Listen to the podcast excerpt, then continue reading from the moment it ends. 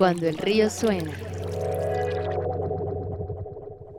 Bienvenidos todos a una edición más de Cuando el río suena, el podcast traído a ustedes por Acueducto, donde pretendemos reunirnos con expertos y profesionales del mundo de la tecnología y el diseño para desmenuzar conceptos, situaciones y explorar un poco sobre el mundo digital de la mano de estas personas y de nuestro propio insight para que tengan más herramientas para sus negocios. El día de hoy me encuentro con mi socio Rodrigo.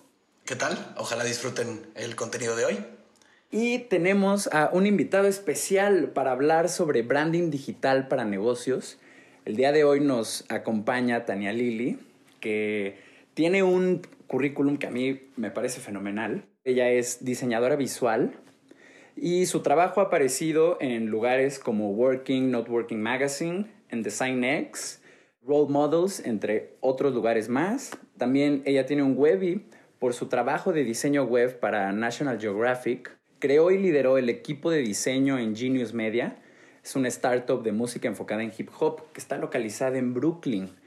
Y a lo largo de su carrera ha hecho diseño y asesoría creativa en México y en Estados Unidos para clientes como Refinery 29, The Wall Street Journal, Vanity Fair y el Festival Ambulante. Tania, es un gusto y un honor tenerte aquí con nosotros en nuestro podcast. Ay, muchísimas gracias, Artemio. Aquí, después de escuchar todo eso, mi síndrome del impostor eh, salió por todos lados, pero muchísimas gracias. Qué gusto, me da muchísimo gusto. Se, se fue a tope. Exactamente. muchas gracias, muchas gracias por la invitación. Estoy muy contenta de poder hablar con ustedes. Me gusta mucho poder como estar en contacto con, con la comunidad creativa en México. Para mí es muy importante, para mí por siempre los mexicanos van a ser los mejores trabajadores, diseñadores y todo y me encanta, me encanta pues que nos hayamos conocido y, y haber conectado, ¿no? Claro, haber conectado en medio de esta pandemia. Sí, caray. Y como dices, con, con todo el Mexican Power a todo lo que da. Así es, muy bien, me encanta. Pues Tania, para, mm, para comenzar el, el, set de preguntas del día de hoy, uh -huh. eh, nos, nos, contarías un poco de, de tu trasfondo para quienes nos escuchan. Ahora Arte ya hizo un pequeño resumen, pero de tu propia voz, uh -huh. si nos pudieras decir cómo llegaste aquí. ¿Y en qué andas ahora? Claro. Ok, claro que sí. Pues miren, yo estudié, yo estudié diseño interactivo en la Ibero. Fui la segunda generación. Era una generación muy chiquita. La verdad es que yo estudié eso, no sé muy bien por qué. Al principio empecé a estudiar psicología y estuve un semestre ahí, me volví loca y, este, y dije, no, no quiero esto. Y bueno, yo vengo como de una familia muy conservadora, eh, tradicional, y mis papás son contadores, los dos, mi hermano también, toda mi familia. Entonces como que en ningún momento tuve como, pues como influencias creativas muy cercanas, ¿no? Entonces creo que en ese momento lo que me empujó a estudiar diseño interactivo fue pues que me gustaba mucho el internet.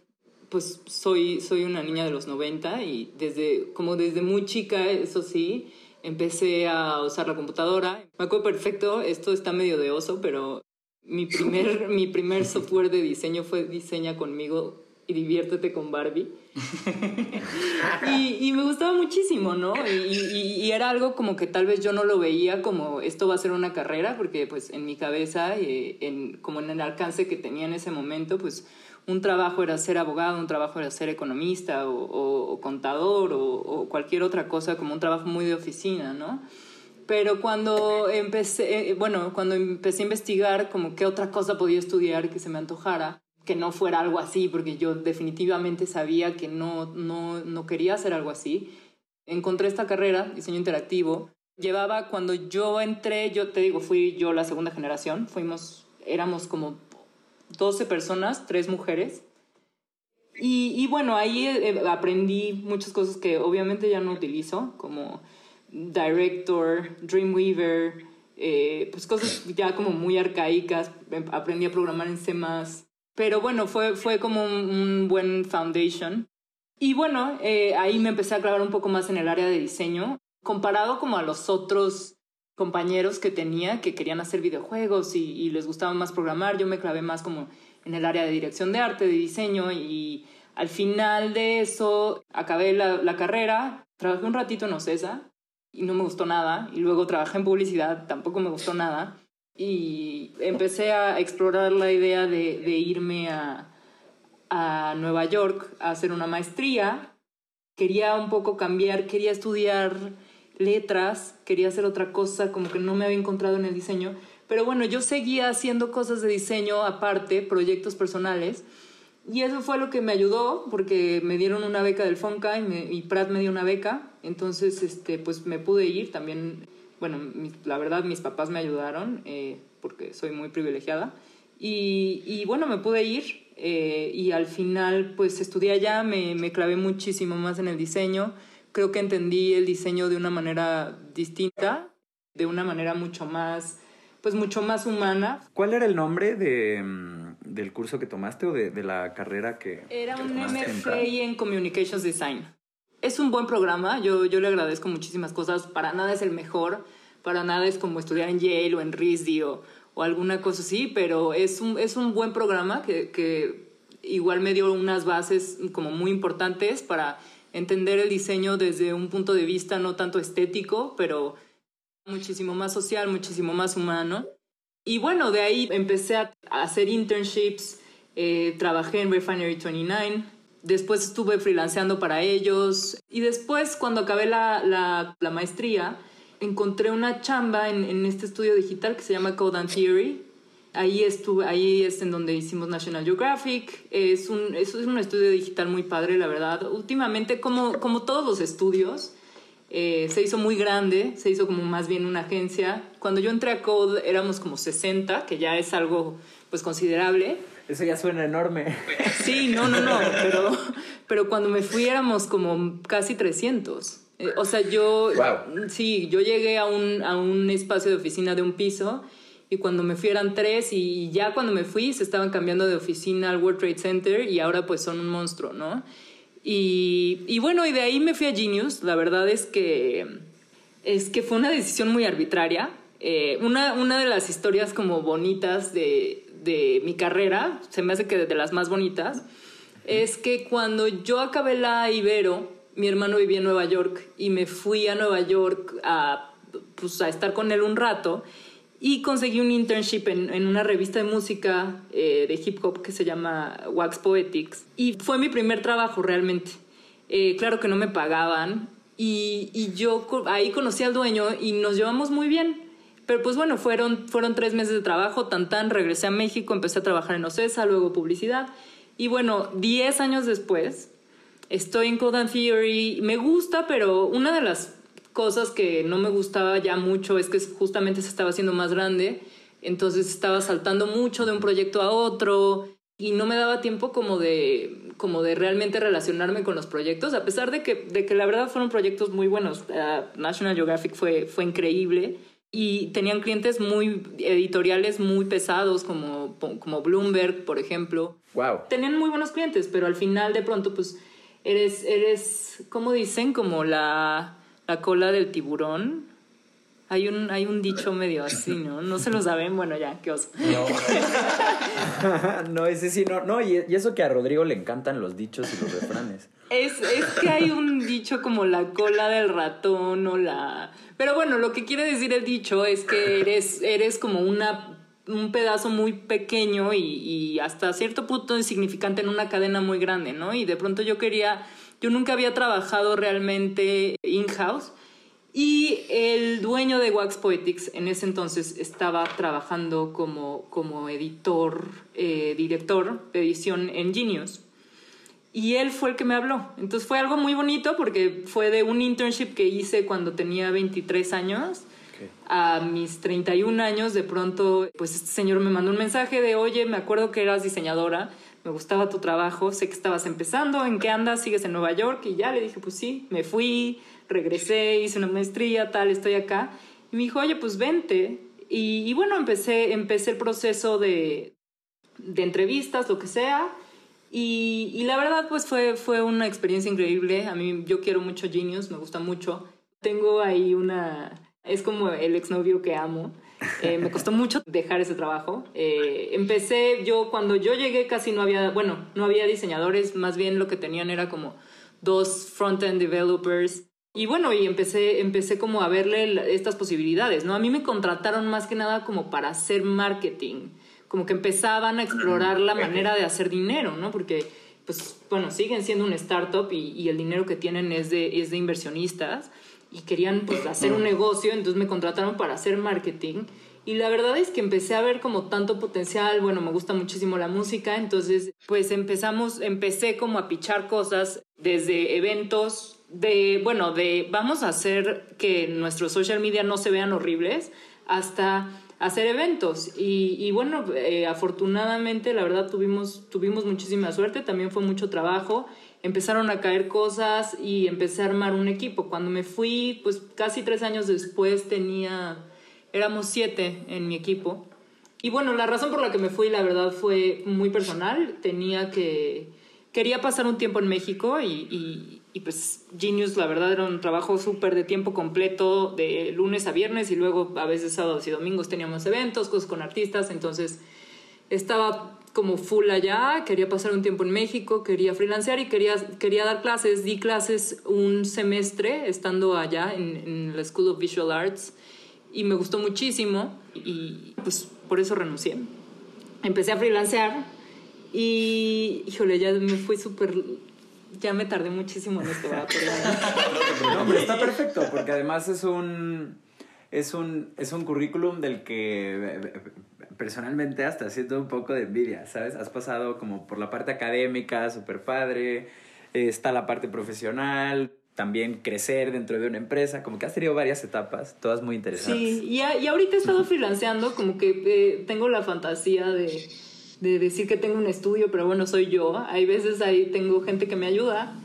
Trabajo mucho con startups. He tenido algunos clientes, pues algunos ya establecidos, otros no tanto. Ahorita estoy trabajando con un startup de, de bueno, ya llevo como nueve meses con ellos, con un startup de, de salud que se llama Parsley Health que también está allá en Nueva York. Trabajé también para Atoms, que son estos tenis, un startup como de calzado.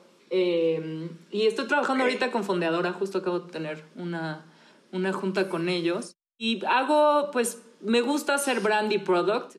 Creo que soy como de esas personas que tuve la, la suerte, el privilegio, la vida me llevó por ahí, que aprendí a hacer las dos cosas. Entonces, me gusta mucho hacer las dos cosas, me gusta mucho como ligar, eh, hacer, hacer un buen sitio, hacer un buen producto con, con traducir eso a, pues a todo lo que puede ser una marca, todo lo que puede ser un negocio, ¿no? Y ya. no, pues es eh, sin duda un currículum, eh, Tania, como, como decía Artemio, envidiable y muy interesante. Justo siguiendo esto que dices de aunar el branding con el producto y moviéndonos hacia el siguiente tema, la pregunta sería, ¿cuál es la importancia del branding para un negocio que quiere escalar? Pues mira, eh, siento que el branding ha, evolucionado de una manera increíble. Eh, creo que en los últimos, podría decir, dos, tres años, siento que hay, tiene, hay dos componentes, ¿no? Uno, el que ya existía, que es pues el estético y el, el qué quieres decir, con qué imágenes te vas a posicionar, con qué tipo de, pues sí, de estética o de estilo la, la gente te va a reconocer. Ese es uno. Y otro es pues, pues la voz, ¿no? La voz de, una marca, la voz de, un producto.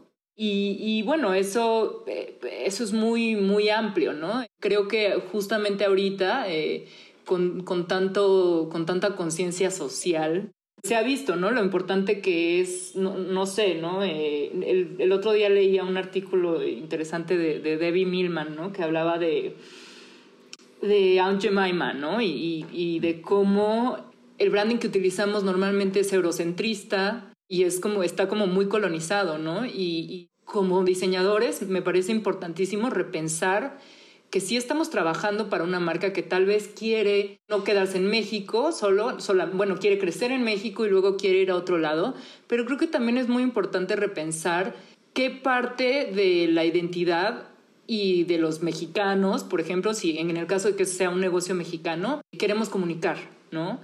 Y, y, ser sensibles con eso me parece como muy importante. Creo que siento que en México hay muchísimos estudios de branding muy bonitos, muy padres. Y yo hay veces una de las cosas que he visto con, con, con, algunos casos de estudio de estos brandings es que de pronto se quedan en lo, en lo, güey, esto se ve poca madre, ¿no? O sea, y, y, bueno, este logo que hicimos está increíble y entonces le vamos a tomar las fotos con el mejor fotógrafo del mundo. Y después le das el manual de identidad a la, a la, a la persona, a tu cliente, y ellos no saben qué hacer con eso. ¿No? Ellos dicen, tenemos un manual de identidad padrísimo, pero ¿cómo se traduce esto a qué hay en nuestras tiendas? ¿Cómo vamos a hablar? ¿Qué, o sea, qué tono vamos a tener con la audiencia? ¿Cómo se va a transmitir esto a redes sociales? Entonces creo que, que de pronto como diseñadores, claro que le tenemos que dar un... Eh, o sea, somos diseñadores y, y, nos comunicamos visualmente y es algo muy importante, pero creo que tenemos que a veces tomar un paso atrás y decir, bueno, esto no solo es que se vea bonito, es, es que queremos comunicar y cómo se va a comunicar y cómo yo le voy a dar a mi cliente, yo qué herramientas le voy a dar a mi cliente para que él pueda trabajar con eso, ¿no? De pronto, hay veces me gusta, me gusta utilizar la metáfora del doctor en dos ocasiones hay veces cuando estoy con un cliente y, estamos de pronto batallando y él me dice como, no, pues yo quiero esto y yo le digo, pues es que esto no te conviene, ¿no? O sea, yo creo que esto no te conviene y llega un momento en que le digo, a ver, cuando tú vas con el doctor y te, está, te va a hacer una cirugía, le dices, oye, güey, no me cortes aquí, córtame aquí, no. El güey está sabiendo lo que hace, ¿no? Y siento que un poco a los clientes, una parte súper importante de ser diseñador es saber negociar y saber o sea, poder decirle al cliente, ¿sabes qué? No, no es por ahí. O sea, sé que tú quieres y tienes una fijación y, y pues mucha gente viene con una idea, ¿no? La, mayoría de los clientes tienen una idea y creen que saben lo que quieren. Y entonces tú como diseñador es muy importante saber, saber negociar y saber, y saber decirle, ¿sabes qué? No va por ahí. Esa es una del doctor. Y la otra del doctor creo que es como cuando vas con el doctor y te dice, bueno, a ver, haz esto, esto y esto, ¿no? Pues con el doctor estás 20 minutos, media hora máximo, pero lo que haces en tu vida realmente es lo que va a tener un impacto, ¿no? Lo que haces el 98% del tiempo que no estás en el doctor es lo que va a tener un impacto en tu salud. Es lo mismo, nosotros como diseñadores creo que le tenemos que dar las herramientas a los clientes y, hay un proceso como de educación en el sentido en el que ellos, ellos conocen muy bien su, su negocio, nosotros tenemos que ser muy curiosos y, no llegar con esta, los diseñadores de pronto, esta onda de design thinking que es como, es muy colonizadora, ¿no? Como de yo soy diseñador y yo sé más que tú. No es cierto, ellos saben mejor de su negocio, pero nosotros sabemos cómo le, qué herramientas les vamos a dar para que ellos puedan trabajar con eso. Porque nosotros no vamos a estar ahí siempre, ¿no? Nosotros de pronto tienes un cliente, lo tienes dos, tres meses, te vas y después ves lo que hicieron año y medio después y dices, no manches, ¿qué es esto? Y al final... Claro, ¿no? ¿A dónde se fue todo, todo el trabajo que se hizo? Exacto, y al final eso, muchas veces le echamos la culpa al cliente pero al final de eso es, es, una falla nuestra, ¿no? Porque nosotros tenemos que enseñarles y decirles, bueno, esto que te di, esto en lo que trabajamos, porque al final siempre creo, a mí algo que me gustó mucho que vi en el sitio de Acueducto es que ustedes no, no les dicen clientes, ¿no? Claro, sí. Son nuestros socios oficialmente. Me gusta mucho eso, ¿no? Porque es una colaboración. Ellos tienen siento que, que, de pronto se crea una comunicación muy especial. Cuando tienes, un, cuando tienes un proyecto con un cliente padre, por ejemplo, yo creo que se crea una comunicación muy especial en los que ellos te enseñan muchísimo y tú les enseñas muchísimo a ellos. Y, y eso es muy valioso. Claro. En cuanto a Design Systems, me parece que son vitales cuando, cuando la empresa es muy grande. Justo la escuela de Code and Theory es muy de documentar la, el, la guía de estilo del, bueno, ahorita también es increíble, ¿no? Como cuando yo estaba en Code Theory todavía diseñábamos los sitios en InDesign. Imagínense. Y no pasa tanto, ¿no? Es increíble, pero pues llegó Sketch y luego ahorita yo estoy, a mí me vuela la cabeza Figma, me fascina. Y... Nosotros también estamos ahí clavadísimos, recomendándole a quien podamos. Está, está muy cañón. Es como del futuro, ¿no? O sea, si es como de, güey, ¿qué es esto? O sea, ¿qué es esto y cómo no lo tenían antes? Y yo qué hacía diseñando en InDesign. Pero bueno, cuando National Geographic lo hicimos en, en, en InDesign, y la guía de estilo era como de casi 2.000 páginas. Wow. Ajá, entonces eran, era un sistema de diseño muy complejo y bueno, estaban también ahí todos los guidelines para, para programación eh, y los, los specs de, de, un sitio así de grande, imagínate, ¿no? Pero yo creo que eh, los design systems son import es importante pensar en ellos cuando el negocio es pequeño, pero definitivamente en un negocio que va a ser como de largo plazo y un negocio mediano, se tienen que empezar a implementar, se tiene que tener una librería y se tiene que tener documentación. También una de las cosas que he visto con clientes es que no tienen, no, de pronto entro yo y les digo, oigan, ¿en dónde están sus, sus files? Y no saben, ¿no? O sea, es como, ah, ah, pues no sé, déjame, me comunico con el diseñador que tuve hace cuatro años para ver en dónde está. Y entonces siento que también eso es algo importantísimo, ¿no? Al, al final es como tu, pues es lo que tienes y, y, y justo para crecer, para, para crear un, un producto y una marca eh, consistente, es algo que, que, se tiene que tener y que se tiene que, yo creo que se tiene que empezar un trabajo de branding pensando en que va a ser un design system y, y después ir viendo cómo evoluciona, ¿no? Pero siempre tener, tener muy claro que se necesita tener esa documentación. Claro, y ahora con estas herramientas este, del futuro como Figma, ¿no? Se vuelve más fácil ir, así, ir documentando mientras uno va utilizando, ¿no? Y, y mantener como el documento vivo de, de, esta clase de sistemas, ¿no? Sí, eso, eso se, me parece algo increíble, la verdad. Se me hace, o sea, no sé, de pronto a veces digo, ya estoy muy señora, güey, pero por ejemplo, ahorita tengo un, tengo un cliente en Londres, estamos trabajando en un sitio y me parece increíble que yo me voy a dormir y hay una cosa y despierto y hay otra porque el güey lo hizo, ¿no? Y digo, es el mismo file, es increíble y al final es el, el, la colaboración eh, se vuelve, pues no sé, se vuelve como mucho más orgánica. Sí, precisamente. Claro, lo que fue, lo que fueron los documentos de Google mucho tiempo, ¿no? Para para trabajos escolares y colaboraciones de ese tipo, de repente se vuelve la herramienta de facto para hacer diseño colaborativo. Exacto, y se, y se vuelve como que no sé por qué, porque al final es el mismo proceso, ¿no? Tú tienes un documento y quien está en donde esté lo puede usar, lo puede abrir, lo puede editar, ¿no? Pero al final cuando es algo visual y cuando es algo, cuando estás creando justamente un sistema complejo de diseño y ves como la librería se puede ir haciendo más grande o más chiquita o cambiando con el tiempo en un documento vivo, no sé, se me hace algo muy cabrón, muy del futuro y me hace sentir muy señora. Lo cual no está mal, pero. Así es. No, está increíble. Eh, retomando algo que mencionaste sobre que hay un proceso de educar al cliente, como en todo este peloteo sobre qué es lo que realmente necesitas, qué es lo que quieres. Justo creo que esa parte del onboarding, como de meter al cliente al mundo del diseño y mostrarle un poco su relevancia ahora, porque mm, justo estos últimos años el término branding ha explotado y ahora con, con esto de la pandemia, pues todo el ecosistema alrededor de la tecnología y el diseño también hasta se podría decir que está rebasado, como que todo el mundo está volteando a ver, está preguntándose cómo aplico esto en mi negocio. Y justo en el, en, en el proceso de, de onboarding y de, y de educar al, al, cliente respecto a estas prácticas, eh, nosotros siempre recomendamos ¿no? hacer todas estas estrategias, todos estos documentos de branding y el, el design system, pero que por supuesto no, no, te quedes hasta ahí, ¿no? Vale la pena tener en tu empresa un equipo de diseño o comenzar por un diseñador, ¿no? Eh, y eso nos lleva a, la siguiente pregunta, justo tú, Tania, que ya has no solo liderado equipos de diseño, sino también que los has creado como desde cero, como comentabas en, en Genius. Eh, pues justo queríamos preguntarte aquí tú cuál consideras que es como el 101 de un equipo de diseño para, para un negocio, ¿no? Como el equipo mínimo, qué es lo que requieres, qué buscarías en él. Cuéntanos un poco de eso.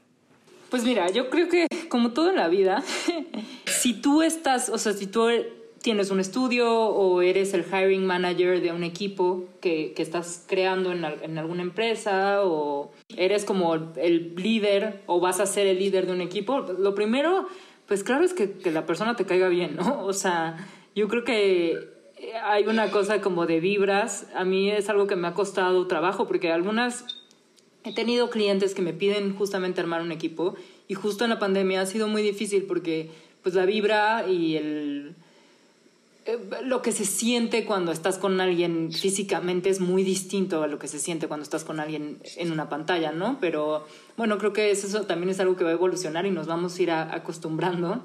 Espero que no sea muy necesario, pero, pero bueno, eh, pues haríamos, haríamos lo que se tenga que hacer para, para poder entendernos, ¿no? Y, y, y, para poder para poder justamente saber cómo te puedes llevar con una persona trabajando en persona y a distancia, ¿no? Entonces, la, la primera siempre para mí es eso, ¿no? Como si la persona, si creo que la persona me cae bien. Eh, suena muy básico y, y, tal vez no es la mejor respuesta, pero para mí es, o sea, pues es elemental, ¿no? No puedes trabajar con alguien que te cae mal o que, o, o simplemente que no conecta, ¿no? Hay gente con la que no conectas y, y pues se vale, pues, pero creo que es importante buscar gente afín a ti en muchas cosas. Eh, algunas de las cosas que yo busco en la gente es, es mucha flexibilidad en cuanto a... Yo soy como muy... A mí me importa mucho mi, mi vida y mi tiempo afuera del trabajo. Y siento que he logrado tener un buen balance y ser una persona que cuando trabaja, trabaja muchísimo y cuando no, realmente no pienso en eso. Trato de como de, de desconectarme y, pero sí busco a alguien que, que, que pueda tener como un engagement con el trabajo. Y esas cosas se pueden ver, ¿no? Se pueden ver desde que alguien te está enseñando su portafolio y le haces algunas preguntas, la manera en la que habla del trabajo, se puede ver qué tanto, qué tan, qué tanto invierte emocional y, y emocionalmente en, en, en, un producto, en una marca o en, un, en cualquier proyecto, ¿no? Entonces, yo creo que eso es de las cosas más importantes porque, pues sí, porque hay veces va a haber momentos en los que se tenga que trabajar más, va a haber momentos en los que se tenga que trabajar menos y es importante que a la persona le guste mucho lo que hace, ¿no? Y entonces eso es de las otras cosas que, que busco mucho. En el caso de Genius, por ejemplo, o sea, bueno, creo que el giro es muy importante. Entonces, en el caso de Genius, pues sí, para mí, para mí fue como muy importante buscar a alguien que le gustara la música, eh, que supiera de hip hop, que conociera la industria, que conociera la, la, cultura. Yo misma tuve que estudiar un montón de muchas cosas que no sabía para, para, poder, pues, para poder hablarle a esa audiencia, ¿no? Y, y también creo que es, es muy importante que las personas que quieren formar parte de tu equipo quieran aprender un buen de cosas. Como que a mí se me hace que la curiosidad es como de lo más bonito y de lo más vital para yo creo que para todas las personas, no solo para los creativos, ¿no? Y, creo que alguien que, que, que, si le dices, oye, güey, pues tú haces, eh, no sé, branding, pero vamos a hacer un, tenemos que hacer un filtro, ¿lo hacemos? Creo que, creo que una de las cosas como más importantes que he aprendido a lo largo de mi carrera es que no importa si no sabemos cómo hacer las cosas, hay que decir que sí y aprendemos, ¿no? y tener como tener como un equipo que no, no, le tiene miedo a esa versatilidad me parece como fundamental. ¿Respondí su pregunta? Sí, va. Sí, no, no, de, forma excelente. De hecho, te, iba, te iba a proponer si estabas de acuerdo con el siguiente resumen. Que, la, que, las tres eh, cosas más importantes para ti sería primero la afinidad de personalidades, luego la pasión por su trabajo y luego la disposición a aprender sobre el tema en cuestión. Sí, aprender sobre el tema en cuestión o aprender cosas nuevas. O sea, muchas veces, no sé, yo de pronto he tenido clientes que me dicen, oye, necesito hacer video. Pues yo, o sea, sé utilizar el software, pero no, no me considero alguien que haga video. Y digo, bueno, pues va, ¿sabes? Es editar y, y pues es, al final de cuentas también tenemos una ventaja que, que es Internet. Claro. Y, y creo que pues no sé, es una, es una superventaja de la que eh, pues podemos investigar, ¿no? De pronto no sé cómo hacer un filtro, pero investigo, no sé cómo hacer esto en Premiere, pero investigo. Y entonces sí, creo que es, es, es, la disposición de aprender sobre el tema y también sobre pues otras prácticas, otras, otros recursos, otros softwares. Claro, y además es muy distinto, ¿no? Estar tú un, un sábado ahí eh, picándole en YouTube, aprendiendo cosas y ver a, verlo desde otros ojos y decir como, bueno, pues me están pagando por aprender esto que podría aplicar después, Exactamente, sí, exactamente. Es una, es una también de las cosas como que, que hago. Yo casi todas las clases que he dado han sido más workshops y nunca enseñado a utilizar un software, nunca en mi vida. Siempre es, hay que, vamos a, a pensar en un concepto, bueno, no sé, dependiendo cuál sea la tarea o, el, o la clase incluso, es ustedes cómo, o sea, utilicen lo que tengan a su disposición, que a veces es todo, o sea, teniendo una computadora es todo, para comunicar esto, ¿no? O para, o para explorar, hacer esta exploración, ¿no? Entonces, pues sí, es, es algo como, como diseñadores, a mí me parece, sí, esencial, como estar cómodos con no saber lo que estamos haciendo y con la incertidumbre, ¿no? Claro, claro. A nosotros también nos emociona mucho cuando un proyecto requiere aprender a utilizar herramientas que no conocíamos antes. Así nuestros socios terminan con una mejor versión de lo que estaban buscando y nosotros, además del proyecto en el portafolio, terminamos con algo más valioso, ¿no? La, habilidad de entender más cosas, más herramientas para realizar más proyectos y poder ver otros horizontes. Claro, exactamente. Estar, o sea, pues sí, agrandar tu portafolio y también pues tu, tu cabeza, ¿no? También es súper importante pues hacer y ver otras cosas y no estar diseñando todo el tiempo o programando todo el tiempo y entonces sí, siento, siento que ese trait como de, de, de tener esa, esa disposición, esa aceptar ser vulnerable es súper importante. Buenísimo, buenísimo. Bueno, venga, este, vámonos a, nuestra, a nuestro último grupo de preguntas antes de irnos a la pausa. Y esto va más sobre las herramientas y métodos que aplicas en, en tu workflow. Tú como diseñadora al momento de abordar un proyecto, ¿Qué herramientas consideras vitales para hacer diseño? ¿Cuáles son las más valiosas que hay en tu workflow? ¿No? Como ya, ya hablamos un poco de Figma, que justo todos estamos en el acuerdo de que es increíble. Pero cuéntanos un poco más de tu, de tu escritorio. ¿Qué, ¿Qué herramientas hay ahí? Pues mira, utilizo todo el kit de Adobe. No todo, más que nada Photoshop, InDesign, Illustrator, After Effects y Premiere. Utilizo mucho Notion, me ha servido mucho más que nada desde que soy freelance, tener un to-do list, tener páginas en donde escribo todo lo de mis clientes o cualquier proyecto, ¿no? También a veces hago proyectos personales y, Notion me ayuda mucho como a tener una, una plataforma en donde vive todo y se ve bonito. Fantástico, ese también es uno de nuestros favoritos. Sí, sí, me gusta muchísimo. Eh, pues Sketch cada vez lo utilizo menos, en algún momento lo utilicé, pero pues sí, llegó Figma y, y ya valió, ya casi no la utilizo, utilizo Slack.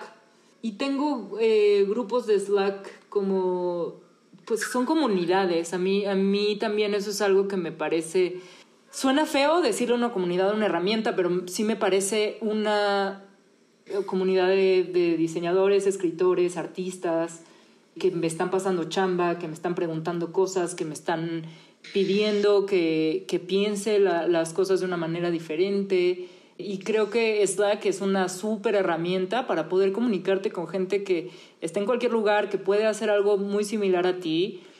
Y, este, y la verdad eso, no sé, la verdad desconozco si en México hay algo así. Yo eh, allá pertenezco a, a, a te digo, tres grupos de Slack diferentes. Unos somos todas mujeres, otros somos todas mujeres de color y otros somos todos diseñadores o artistas. Y, y ha sido muy enriquecedor eh, poder compartir desde una cosa muy simple como me están pidiendo esto que yo nunca he hecho, cómo lo cotizo, hasta, hasta puta, mi jefe está haciendo horrible y no sé qué hacer porque, y la situación es esta y la gente te ayuda, entonces al final, eh, pues Slack ha sido una herramienta para mí elemental y, y, me ha servido un buen. Yo nunca había escuchado sobre comunidades en Slack per se, ¿no? Hay muchos grupos en Facebook o algunos foros que están allá afuera. Eh, pero nunca había visto este acercamiento al, al uso de, de Slack, ¿eh? Muy interesante. Muy interesante. La verdad es que me ha servido muchísimo. Casi te diría que de mi freelance yo creo que 80% de los proyectos que he tenido han, sido, han salido de ahí. Órale, es un número grande. Sí. sí, sí, sí. Sí, está, está buenísimo, la verdad. Bueno, pues muchas gracias por, por compartirnos tus herramientas ¿no? que hay en tu escritorio. Hay muchas que nosotros también usamos, como Notion, eh, tanto para control interno como para comunicación con muchos clientes. Ahí les, ahí les ponemos justo, ¿no? Cuáles son sus obligaciones, cuáles son las nuestras, qué ya se hizo, qué no, qué falta. Y también con Figma, pues ni hablar. Esa es la que la que más sorprendidos nos tiene a todos, pero ya, ya, ya, parece esto comercial. Entonces, mejor, mejor vámonos a, nuestro comercial. Haremos una pequeña pausa. Recuerden que pueden encontrarnos en Twitter, Instagram y Facebook como arroba acueducto.studio. Menos en Twitter, ahí es sin punto. Y bueno, volvemos a la brevedad con ustedes. La tecnología digital ha reestructurado drásticamente industria tras industria, por lo que muchos negocios se han revolucionado para beneficiarse de esta tendencia o sencillamente para mantenerse competitivos. En Acueducto buscamos desarrollar los productos y estrategias necesarias para que tu negocio prospere en la era digital. Visita nuestro sitio web en www.acueducto.studio para leer a detalle cómo generamos valor a organizaciones que buscan ser más competitivas con herramientas digitales. Asociémonos, elevemos tu negocio. ¿Qué tal? Estamos aquí de vuelta. Bienvenidos de regreso a Cuando el río suena por Acueducto. Escuchan a Artemio Pedraza, Rodrigo Salmerón y nuestra invitada especial Tania Lili. Procediendo con el siguiente bloque de preguntas, uno de nuestros formatos favoritos, un top 3, Artemio. ¿Cómo no? Te queríamos preguntar tu top 3 de errores más comunes que encuentras en, estrategias de branding que ves allá afuera. No sé si el comportamiento de alguna marca o, o ya puntualmente cuando ves a un diseñador actuar sobre esto. Queremos justo saber tu top 3 de errores estratégicos y tu top 3 de aciertos, como que podrías identificar. Claro que sí. Creo que, bueno, ya lo hablamos un poquito, de errores estratégicos, para mí es solamente fijarse en entregar al cliente. Creo que uno de, los, de las cosas como más importantes es pensar en el producto o en la marca a largo plazo. Entonces, sí, es, es, claro que es importante tener un buen branding, algo bonito, pero creo que uno de los errores más grandes es que de pronto, como diseñadores, no pensamos qué va a ser el cliente cuando no estemos nosotros, ¿no? Es lo, es lo que decía hace rato. Entonces, creo que un, un error que muchas veces cometemos es no pensar qué va a ser el cliente con el trabajo que le damos. Y bueno, esto me lleva al acierto, ¿no? Creo que un acierto es, yo trabajo mucho con templates, algo que hago y bueno, me gusta hacer y hasta el momento ha funcionado, es que una vez terminado como el, el proceso de diseño, trabajo con el cliente para saber qué templates va a necesitar para que su equipo pueda hacer las cosas, para que su equipo pueda implementar todo lo que ya hicimos. Creo que entonces sí, un error es no pensar a largo plazo y pensar solo en el entregable y un acierto creo que es darle esa, como resolverle ese, eso al cliente y decirle con estos 5, 10, 15, lo que sea, templates, en el caso de branding, pues te va a servir para redes sociales, para pues para lo que sea realmente, ¿no? Porque, porque pues creo que también una de las cosas más importantes de una marca, de un producto es la evolución. Entonces, pensar en eso me parece muy importante. También siento que uno de los errores, al menos que yo he como presenciado con clientes, es, es que se comparan mucho con con marcas que no deberían de compararse, la verdad. O sea, mucha gente te dice, no, pues es que Nike hizo, esto, Apple hizo esto. Y es como, pues no, no somos, o sea, sí, esas son, esas son unas marcas, nos pueden gustar o no, pero bueno, son marcas que llevan años, que tienen una historia y que, bueno, el, su foundation está, vamos, ellos tienen toda la capacidad y todo el espacio para explorar, ¿no? Nosotros, la idea es esa, pero creo que uno de los errores es como empezar pensando que podemos tomarnos algunas libertades dentro del branding eh, sin antes explicar o sin antes eh, realmente tener un, hacer una conexión y crear un vínculo con, con los usuarios o con los consumidores, ¿no? Entonces eso, eso, también me parece un error, como de pronto sacar un producto y, y justo no tener una estrategia de contenido editorial o, o pues de comunicación muy fuerte y pensar que la gente nomás porque se ve bonito lo va a consumir o le va a interesar, ¿no? Entonces creo que ese a mí me parece eso un error y bueno, un acierto como en contraparte a este error. Me parecería que hay como muchas marcas que justo eh, invierten mucho tiempo en pensar estratégicamente, en tener un plan de negocio, en tener un plan de comunicación a largo plazo Y creo que, que, por medio del, o sea, el branding al final puede ser como la culminación de ese plan, ¿no? Entonces, es muy bonito cuando, cuando no siempre pasa, pero cuando te llega un cliente con un brief súper amplio y te dice, ¿sabes qué? Estoy creando este producto o esta marca o este, pues no sé, esta plataforma y el plan a un año es este y el plan a dos es este, ¿no? Entonces tú de pronto piensas, ok, entonces este, este branding tiene que ser un branding que vaya a poder evolucionar a otra cosa, ¿no? Por ejemplo, Genius pasó de ser un tech company a ser un media company. Y entonces de pronto el, Genius, lo que ellos le dicen el wordmark de Genius, es muy difícil de trabajar con él. Es dificilísimo trabajar con él. Entonces nosotros teníamos que hacer Genius News, Genius Events, Genius no sé qué. Y entonces pues fue una de las cosas que ni siquiera es, culpa del, estudio de branding que hizo el, rebrand, pues es culpa de Genius que jamás pensó en cómo puede evolucionar esto, ¿no? Como a dónde vamos, para, justo como para poder acomodarse y, y para que justo ese mismo lenguaje visual funcione a largo plazo. Entonces siento que un acierto es eso, es siempre tratar de pensar en cómo, cómo va a evolucionar esto para poder realmente entregar un trabajo que puede evolucionar con la marca y que le ayude a crecer, ¿no? Yo trabajo más en brandings ya hechos, porque trabajo más como en compañías, eh, pues mis clientes son más, te digo, startups o compañías que ya tienen algo hecho que de cero. Entonces, de pronto, para mí es muy frustrante cómo el branding te limita.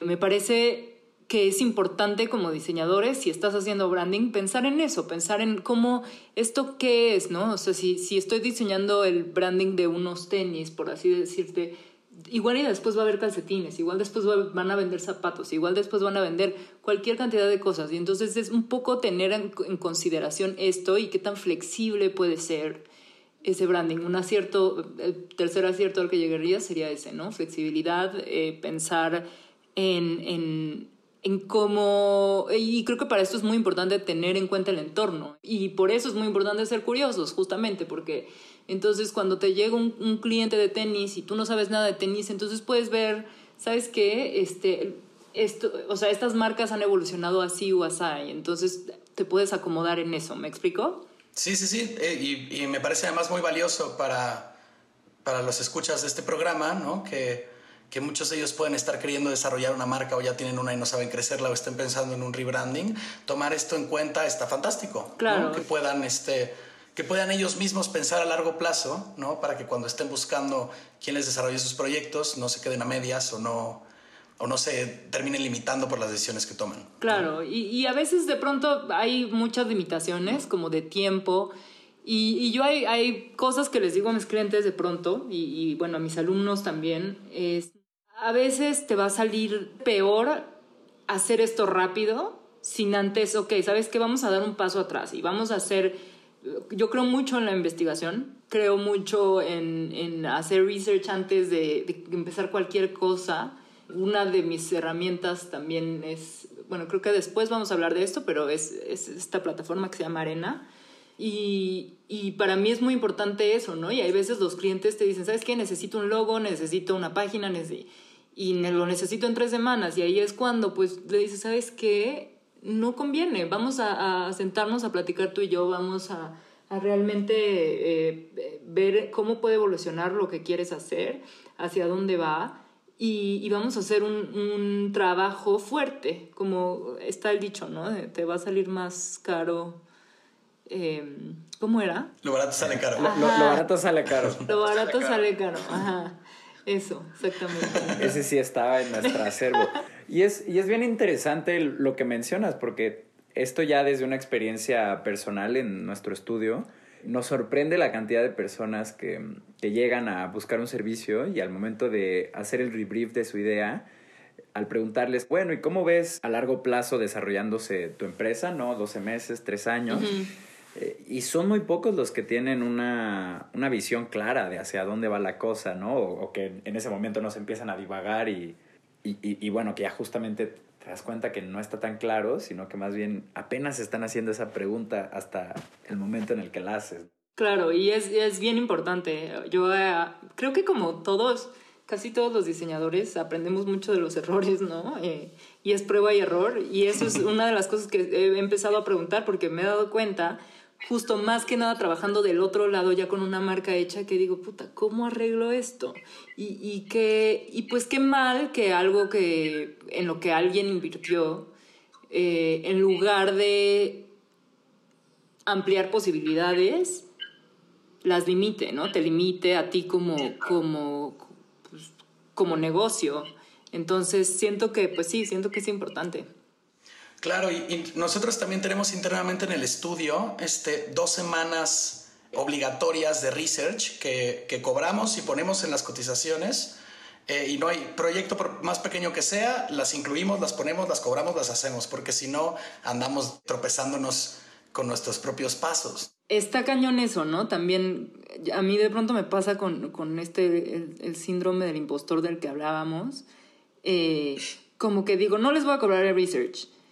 Y luego como digo, no, güey, es, es, realmente es de las partes más valiosas y justo es esa, ese, ese momento del que hablábamos antes en el que en el que tú aprendes y el cliente también, ¿no? Y es, es realmente como un intercambio muy interesante y es la base de todo el proyecto. Y entonces es, es bien importante cobrarlo. Y es bien importante cobrarlo bien.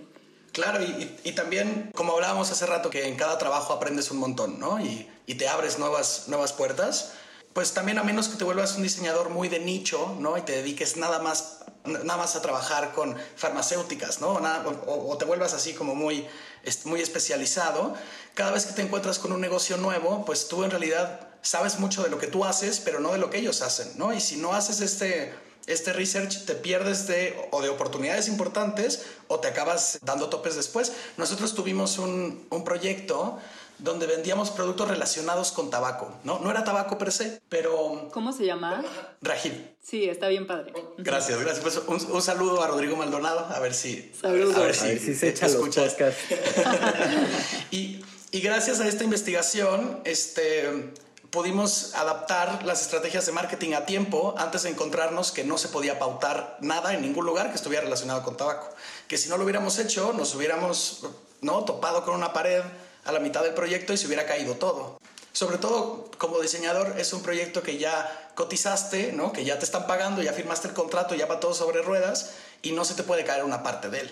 Claro, claro. Sí, no, es súper es, importante y, y siempre algo, cada vez me pasa menos, pero siento un poco que cuando llegué, llegué a Nueva York, la escena del diseño allá al menos, esta, estaba formada por puro hombre blanco, como muy creído y había mucho esta idea como bien chafa, primero como de do what you love, que es como, pues no, güey, la gente tiene que trabajar. A mí me gusta mucho lo que hago, soy muy afortunada, pero te mentiría si te dijera que me gusta el 100% de lo que hago. Claro que no.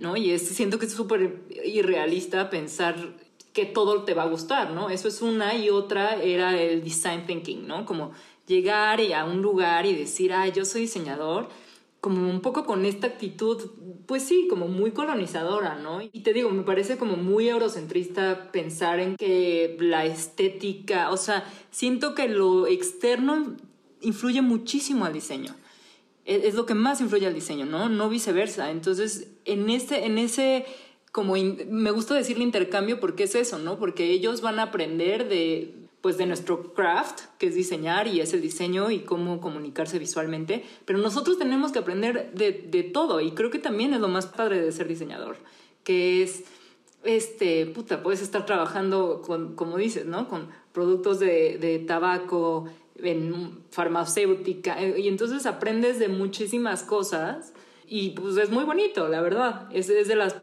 partes como más que al menos yo disfruto, ¿no? Y viene, viene de la mano con lo que decíamos, que es muy importante investigar. Ahora que mencionas este approach, antes de irnos al, al cierre del programa, como este approach eurocentrista que tienen la mayoría de los diseñadores al, al abordar un proyecto, Creo que hay una tendencia actual que a mí me gusta mucho, que es esta que llaman Proudly Local, Going Global. ¿no? Entonces es, pues justo tomar todo aquello que puedes resaltar que, que involucra eh, a tu negocio directamente, ¿no? Como el dónde está, cuáles son sus clientes, ¿no? Hablamos de eh, una tienda de parafernalia justo de cosas de tabaco, pero está en Morelia, Michoacán, ¿no? Entonces, ¿qué representa eso? ¿Qué, eh, ¿Cómo puedes llevar eso al diseño y aún así mantener un estándar que puede escalar como a nivel global, ¿no? Porque pues, es montarlo en un e-commerce. Son muchas cosas ahí que, eh, que chocan. Totalmente, y siento que finalmente, globalmente estamos mucho más abiertos a eso, ¿no? A no de, pues sí, o sea, pues sí estaba chido o, veíamos muy chido como el diseño francés, ¿no? Y la baja, y todo esto, ¿no? Pero ahorita de pronto es como, pues no, güey, cada comunidad y cada, cada localidad tiene, pues tiene su chiste y es un chiste que en, muchos casos no está explorado, ¿no? Y, y, lo que dices, lo que dices sí, me parece como, como bien importante y yo durante toda mi carrera muchas veces pensaba, puta, si quiero hacer esto. Y justo eh, con los movimientos sociales que han pasado, como en el estado del mundo, me últimamente he sentido que, que, estamos viviendo algo como industria como muy importante, ¿no? Que, que, de pronto es pensar más, lo que dices, pensar más en la comunidad, pensar más, más local, pues sí, muchísimo más, ser más empático. Y siento que es, la verdad, a, mí me parece que para el mundo está siendo un momento muy difícil, pero me parece que para el diseño está siendo un momento difícil, pero importante, porque, porque empezamos a darle valor a esas cosas, ¿no? De pronto también hablo como, especialmente con algunos clientes chicos que, que dicen como que quiero hacer algo muy premium, ¿no? Y de pronto pues es como, güey, cómo es, es, un, es un super reto, ¿no? Hacer algo como premium, pero, inclus, pero inclusivo y, diverso y... Claro. Y, y, siento que va, va por ahí de la mano. Yo, yo veces siento que cuando las cosas se hacen con, con investigación y como realmente hay un concepto detrás del trabajo, se va a ver premium, va a ser inclusivo, va a ser diverso y realmente va a comunicar lo que se quiera comunicar, ¿no? Excelente, Tania. Pues estamos completamente de acuerdo contigo con esto de la importancia de la investigación. Y pasando a la siguiente pregunta, esto al respecto de cómo convives tú con el diseño y cómo lo consideras. ¿Qué tendencias del diseño actual consideras que sí debemos de adoptar todos los diseñadores, estudios, agencias y negocios que estén buscando hacer un branding?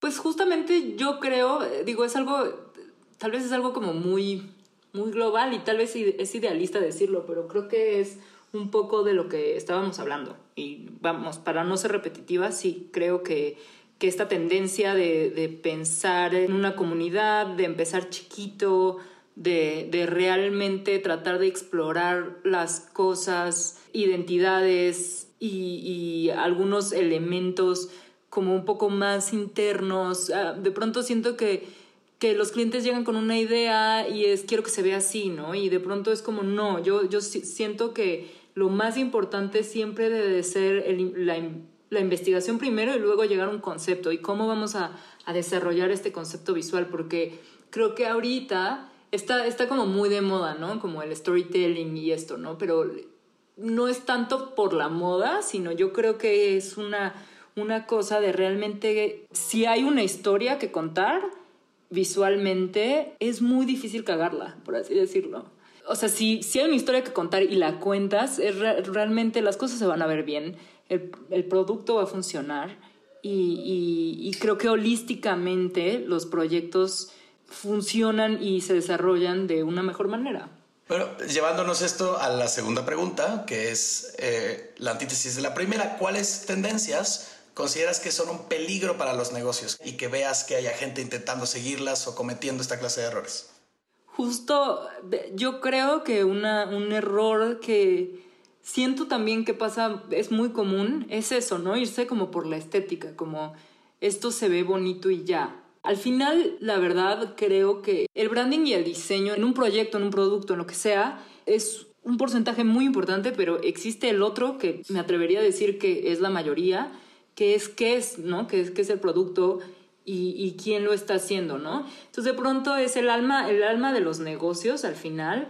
Creo que es esa y creo que la importancia del branding es reflejar eso, más allá de que se vea bonito, más allá de la estética, más allá, ¿no? Yo creo que las cosas cuando, cuando es un buen match entre, entre cliente o colaborador y, diseñador, las cosas funcionan, los negocios funcionan, sí, también porque hay, porque tiene alma, ¿no? Tiene, tiene un espíritu. Y de pronto hablábamos de todas esas tiendas, ¿no? En, en, en la Roma, que son varias, y restaurantes también que han sobrevivido el hype, que han sobrevivido el ya llegó este puta esta tienda gringa o este restaurante que les encanta a los gringos.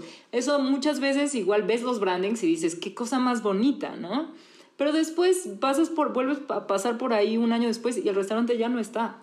Y entonces siento que es ah, sin duda es una mancuerna, ¿no? Es muy importante el, el diseño, pero es igual de importante que el proyecto tenga alma y tenga y, a la persona que, que, tiene el proyecto le guste y sepa y creo que van de la mano. Esto que dices eh, embona muy bien con lo, que, con lo que justo estábamos comentando, ¿no? Que es muy importante dónde, dónde se hace lo que se está haciendo, ¿no? Y, y, reflejar la, la, la, comunidad que está detrás y el, y el lugar a donde pertenece, pero esto también es muy importante, que es quién lo está haciendo en particular, ¿no? Es, esta persona o, o, esta marca tiene qué clase de, de, de, pasión o qué busca o por qué ellos son relevantes o por qué ellos son las personas a quienes confías, ¿no? Porque la competencia siempre es amplia, ¿no? Entonces a la hora, a la hora de elegir a quién le voy a comprar o a quién le voy a consumir este servicio, eh, la, la historia personal siempre es muy enriquecedora como parte de toda la experiencia de, de compra, ¿no? Claro, y, y siempre es muy pues es muy gratificante, ¿no? Ustedes lo deben de saber, cuando tienes un cliente así, es, pues es un privilegio y es una suerte, porque pues muchos sí, la, la, realidad de las cosas es que muchos no son así y, y siento que creo que de lo más importante que podemos sacar como de esta conversación es eso, ¿no? Que existen, que existen las dos partes, que existe que, y que es una es aprender y educar al mismo tiempo, ¿no? Y es un intercambio pues muy valioso, muy bonito y cuando se tiene con el cliente ideal, pues es increíble. O sea, que sean el, el cliente ideal, por favor. Ya, ya oyeron. Sean, sean el cliente ideal, por favor. Escuchen, escuchen este episodio tres veces y después nos, nos escriben a cual sea de las dos partes, Acueducto o a, o a Tania Lili. Eh, y vámonos a la, a la, última pregunta. Algo que nos gusta hacer mucho es preguntarle a nuestros invitados de dónde sacan información eh, o recursos para mantenerse actualizados, ¿no? Cierto newsletter, eh, X blog, algún canal de YouTube, página de internet. No se vale decir que amigos, porque no los, no los conocemos y no tenemos acceso a ellos. y también este, vale la pena aprovechar mencionar esta plataforma Arena que nos decías, ¿no? Ay, no, es una maravilla. A mí me, a mí me, o sea, siempre que es, está medio de hueva porque parece que vendo cosas de arena, pero cada que hablo con alguien de esto, me entrevistan, digo, arena es lo mejor que me ha pasado. Y sí es, es una plataforma. De entrada es algo padrísimo porque empezaron tres, tres datos ahí en como en un es una cosa medio de hueva, pero empieza como desde una idea filosófica que, que tenemos que compartir, ¿no? Y que la gente realmente, si, que, si el mundo quiere seguir, no, no podemos seguir nosotros no solo acumulando para nosotros mismos, ¿no? Y entonces empieza desde una necesidad, primero de compartir recursos para dar clases de diseño. O bueno, al menos yo conozco a uno de ellos y bueno, al menos más o menos fue lo que me dijeron, ¿no? Que, que una de las partes importantes era eso, ¿no? Como tengo amigos que son, que son diseñadores y dan clases y cómo, y claro que los recursos que ellos, ellos utilizan a mí me sirven, ¿no? Y entonces como esta onda de quedarte las cosas, de ya sabes, ya tengo esto, pues es muy fea. Y la verdad, la, la, la realidad de las cosas es que sin, sin comunidad y sin gente no somos nada. Entonces Arena lo que hace, funciona como una especie de Pinterest, pero fu funciona por canales y bloques. Y entonces, por ejemplo, si yo estoy haciendo un... A mí me llega un, un cliente de tenis, otra vez ese ejemplo, ¿no? Y entonces yo hago un canal que se llama tenis, tal cual, y empiezo a meter ahí un chingo de cosas. Y un chingo de cosas, lo padre de Arena es que no solo son imágenes, es muchísimo, eh, yo, es más, yo creo que está mucho más enfocado a textos, a, hay muchos, muchísimos screenshots, porque la gente sube eso, y entonces yo hago ese canal lo, lo tengo abierto y la gente llega y, y, pone más cosas. Y entonces se vuelve como una ramificación increíble de muchísima información Eh, no sé, por ejemplo, en, en Genius había, de pronto hacíamos una fiesta y, y, bueno, como que el concepto era, hay que hacer como un, un block party, ¿no? Y entonces el canal de arena se llenó como de los flyers de los primeros block parties en el Bronx. Y pues había unas cosas muy, como, se vuelve como muy interesante y justo es una, para, yo no podría trabajar sin eso, así te la pongo. O sea, yo absolutamente todo lo que hago lo hago con arena y, y, es, es muy bonito porque es una ramificación y es una herramienta de información, es una, es una herramienta de, de, de conexión con otros y como de, de, contextualizar y recontextualizar absolutamente todo. Eh, aprovechamos, eh, ¿nos compartes el, el, link? Sí, digo, igual se los comparto, pero es are.na. Ah, fantástico. Además tienen un URL hermoso. Sí, hermoso. Todo es hermoso. tienen un dark mode. La verdad está hecho está hecho de una forma en la que en la que realmente creo que están pensando en esa parte de la que hablamos de, de conceptualizar, eh, de investigar, de realmente somos diseñadores, no solo las cosas se tienen que ver bonitas, las cosas tienen que tener una base fuerte y una estrategia y, y cómo vamos a hacer ese research, ¿no? Y sí, sí, es de mis herramientas favoritas. La verdad es que el New York Times me cae muy gordo, pero es de los newsletters que me aviento casi diario. Eh, Arena tiene una newsletter que también me gusta mucho. La verdad es que utilizo muchísimo Twitter. Yo sé que mis amigos no cuentan, pero, pero es de las cosas que más, es de las plataformas en las que más soy activa, por desgracia, pero para algunos, pero también pues utilizo para, para ver muchas cosas. Mm, ¿Qué otra cosa? Pues podría valer la pena que nos compartieras también tus redes para que así los escuchas te puedan, te puedan seguir y encontrar. Claro que sí, soy twitter.com diagonal Tania Lili, en Instagram soy también, Instagram lo que sea Tania Lili, eh, y en Arena también soy Tania Lili. Está perfecto, perfecto. Pues nos llevamos, nos llevamos Arena, este par de newsletters. Y bueno, también Aprovechamos para recordar nuestras redes, arroba acueducto.studio, menos en Twitter, ahí es sin el punto. Y los invitamos a escribirnos y que nos cuenten qué temas les gustaría que abordáramos estas pláticas, si hay otro invitado a quien les gustaría que, que tengamos aquí en el programa. Y pues bueno, con mucho gusto los leemos y les mandamos saludos a, a quien nos contacte en nuestras redes esto ha sido todo. Muchas gracias, Tania, por, por acompañarnos en, en este episodio, de verdad. Y también, pues bueno, los invitamos a todos a escuchar los capítulos que ya hay, mantenerse al pendiente, suscribirse a nuestra newsletter para que les llegue cuando haya un nuevo capítulo. Y bueno, eso ha sido todo. Hasta la próxima. Bye.